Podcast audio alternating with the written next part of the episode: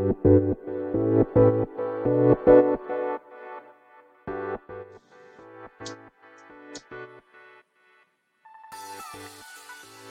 い、始まりました。本を読んでは独り言ラジオ。私、変な髪型をしたポンコツ薬剤師こと町田和俊でございます。はい、というわけでですね、え今日も読んだんだか読んでいないんだか、えー、積んだんだか積んでいないんだかですね、といった本たちの中からですね、はい、一冊、えー、紹介してですね、まあ、紹介しながら、まあ、ゆるりと語っていきたいと思います。はい。ということでですね、本日紹介します本はですね、えー、優しさ過剰社会。人を傷つけてはいけないのかというですね、えー、PHP 新書の本を紹介したいと思います。はい。こちらはですね、えっ、ー、と、いつだ？はい。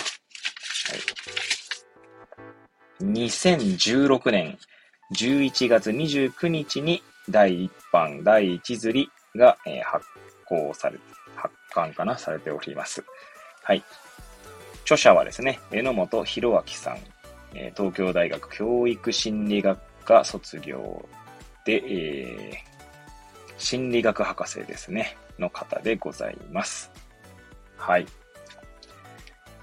で、えー、まあ、この本はですね、まあ、優しさ過剰社会っていう、まあ、タイトルにあるように、まあ、優しさってなんだろうなと思ってですね。まあ、買ったのいつだったかな？結構前だったかと思うんですけど、えー、確か中古でね、買ったんだと思いますね。Amazon の中古で買ったんだと思います。はい。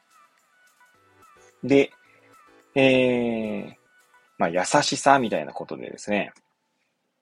Amazon で検索をかけて、えー、まあ、ヒットした本だとのうちの一冊ですね。他にも優しさというタイ,、えー、タイトルにですね、優しさとつく本が、まあ、積んどくの中にいくつかありますけれども、はい。まあ、そんな動機でですね、えー、買った本でございますが、えー、まあ、ちなみにですけど、こちらはですね、全然読んでおりません。はい。なんで、まあ、積んである本ですね。はいで、一応まあこの帯にですね、まあいろいろ書いてありますので、そちらを紹介していきたいと思うんですけれども、はい。まずですね、この帯、表紙の帯にはですね、はい。上っ面の優しさが本物の優しさを吹き飛ばす。叱らない上司、親。重い話を避ける友達関係。はい。と書いてありますね。はい。そして、えー、1ページ開けますと、まあ、内容紹介がですね、カバーに書かれておりますので、そちらも、えー、紹介していきたいと思います。ある大学生は、自分の友達に深刻な悩み事は相談できないという。友達にそんな重たい話をして負担をかけたくない。しかし、そんなに気を使う関係が友人関係と言えるのか目を転じれば子供を、目で、目を転じれば子供を叱れない親、部下を注意できない上司が世に溢れており、人を傷つけてはいけないという風潮があるようだが、背景には子供に嫌われたくない、部下に訴えられたくないといった思惑があるのではないだろうか。上っ面の優しさが主流になり、あえて厳しいことも言う本物の優しさが疎まれてしまう時代。日本古来の間柄な文化にも言及しながら、現代の優しさを心理学者が分析する。はい。と書いてありますね。はい。えまたですね、この帯ですね、帯の、ま背拍子側ですね。そちらにはですね、まあ、目次も書かれておりますし、まあ、目次を紹介すればいいんでしょうけれども、はい。えー、どうしましょうね。えー、ちなみに目次はですね、込み出しも書いてあるやつですね。はい。えー、さらにですね、こちら、えー、全部でですね、206ページですね。はい。まで、えー、ありますと。はい。まあ、目次の項目、章、えー、目次というかですね、この本は第8章ですね。8章で構成されております。じゃあその目次のタイトルだけですね、まだこちらえ紹介していきたいと思いますけれども。はいえ。第1章、その人は本当に優しいのか？第2章、優しさがもたらす重苦しい閉塞感。第3章、その友達や恋人は本当に優しいのか？第4章、その親は本当に優しいのか？第5章、その上司は本当に優しいのか？第6章、建前の崩壊によって増殖する利己的な優しさ。第7章、間柄の文化、日本特有の優しさ。第8章、偽物の優しさに騙されないために。はい。ということでですね、いやー、もうなんかですね、今、まあね、内容紹介やら、この帯の文言を読むだけでですね、いやー、私もですね、本当に優しいのかって問いかけられて おりますけども、な、なんせね、目次の文言が全部第1章から第5章まで、本当に優しいのかっていうね、問いになっておりますので、はい。いやー、結構ですね、ぐさぐさとその問いを問われているだけでぐさぐさときますね。私はですね、まあ、まずね、親、あの、子を持つ親としてですね、本当にそれは優しいのかと思う場面はいっぱいありますね。うん。優しぶってるだけじゃないか、もうまさにですね、内容紹介にありましたね。子供、背景には子供に嫌われたくないといった思惑があるのではないだろうかと。その後ね、えっ、ー、と、私一応まあね、職場ではですね、まあ薬局長という立場にいるので、まあ、まあ全然ね、ほんとポンコツ野郎ですのでですね、ね、全然、うん、なんて言うんでしょう、まあ上司部下みたいな、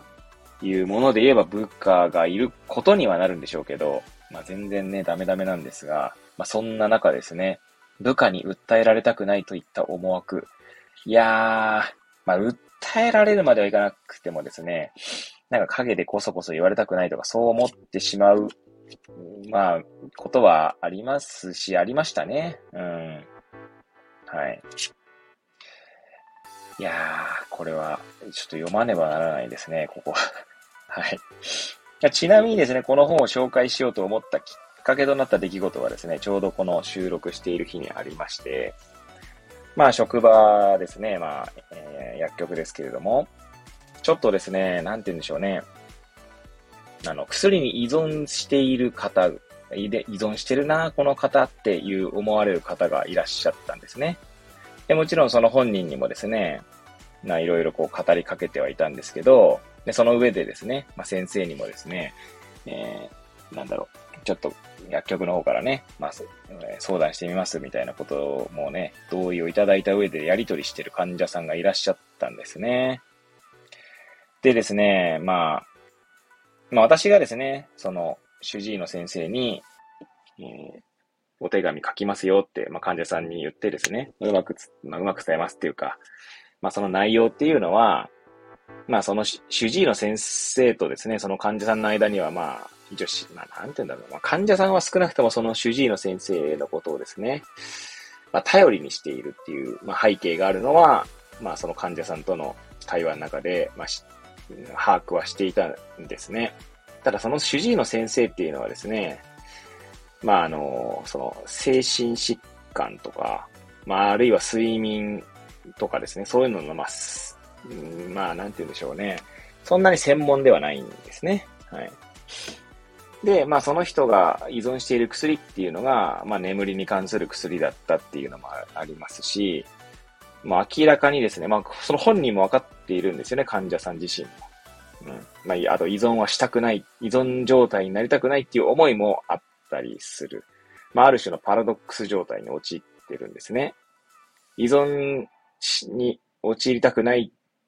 って分かっていながら、もう依存してしまっているみたいな。そして依存してしまっていることもなんとなく本人は分かってはいて、で、まあ、なんて言うんだろうな。そういった専門のところで見てもらいたいっていう気持ちもあるけど、で、だけども、何、何かそ、このままでいたいっていう、まあね、えー、ちょっと前にパラドックス思考を紹介しましたけれども、まあ私も含めてですね、人間とはまあめんどくさいけれども、まあ愛らしい存在であるみたいなことがですね、書かれておりましたが、まあまさにですね、まさにって言っちゃ失礼ですけども、まあその患者さん自身もですね、まあご自身のことを把握しながらもですね、動けない状態に行ったわけなので、まあ、その主治医の先生との間を取り持つというわけではないんですけれども、まあ私自身もですね、その患者さんのことをですね、見てですね、いや、多分こう、まあね、会話の中でいろいろ今言ったことを語っていただきながら、まあ、ちゃんとし、ちゃんとしたっていうかですね、ちょっと別の病院に見てもらった方がいいんじゃないかなという思いがあったので、まあもちろんそう私も考えていますってことを伝えた上でですね、で、まあちゃんとその、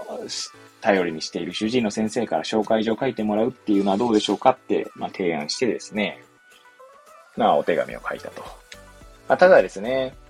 なタイミングが合わなかったりとか、その患者さん自身もですね、やっぱり結局動きたくないわけですね。うん。まあその矛盾状態からですね、まあ出したい思いと出したくない思いが、まあ、まさにこん、なんだ、えー、パラドックス状態に陥っているので、なんでその状態からま抜け出れないと。で、先生もですね、まあその状態を分かっていった上でですね、まあ結局ですね、まあ薬、まあ眠りのね、薬を出してしまうという状態だったんですよ。で、まあその、そこの病院の看護師長とですね、話す機会があってですね、まあ、先生も把握はしてるんだけど、なかなか紹介状書け、書かないんだよね、みたいな話があってですね。うん、だからど、どうしたもんかなと。いや、もちろんな、どうしたもんかなっていうのは別に何が正しいとかではないんですよ。紹介したから何か変わるかって話でもないんですけれども、な、まあなんかもしかしたら先生はその優しさとしてですね、その、なんだろう、その、いやまあ先生に直接それを優しさかどうかっていうのは聞いたわけではないんですけど、何かもしかしたら優しさでですね、出している、その薬をね、出しているっていうところもあるのかなって感じたんですね。まあ、あくまでね。でもそれって本当に優しさなのかなって思ったりもしたんですね。うん。多分先生もですね、分かってるんだと思うんですよ、おそらくね。まあそういった感じがやっぱり多くてですね。うん。まあ、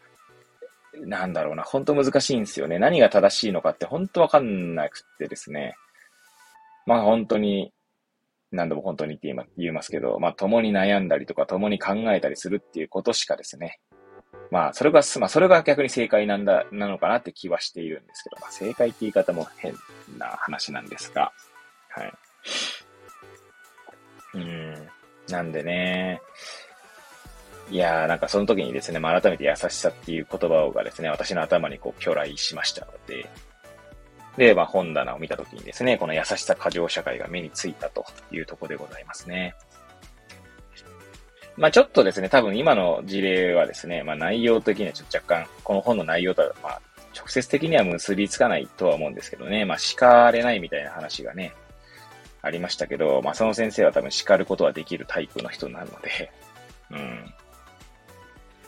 いやー、ほんとね、難しいんですよ。なんかね、ど、何が一番いいのかなーって。うん。で、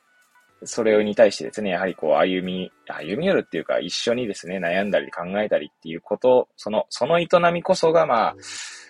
必要なのかなと私は思ってですね、まあやってはいますが、うん。いや、本当に難しいなと思う今日この頃でございます。はい。ということでですね、皆さんどうでしょうか？えー、皆さん優しさね、について考えたことがございますでしょうかはい。このね、なんて、なんて言うんでしょうね。えー、ここに、えー、内容紹介のとこにもありましたけど、あえて厳しいことも言う本物の優しさが疎まれてしまう時代って借りましたけどね。まあ、そもそも本物の優しさって何なんだみたいなこともですね、私はなんか、何なんだろうなと思いながら、思いながらですね、今こうやって紹介しておりますけれども。はい。まあ、そんなですね、本でございました。はい。えー、もしですね、何か、え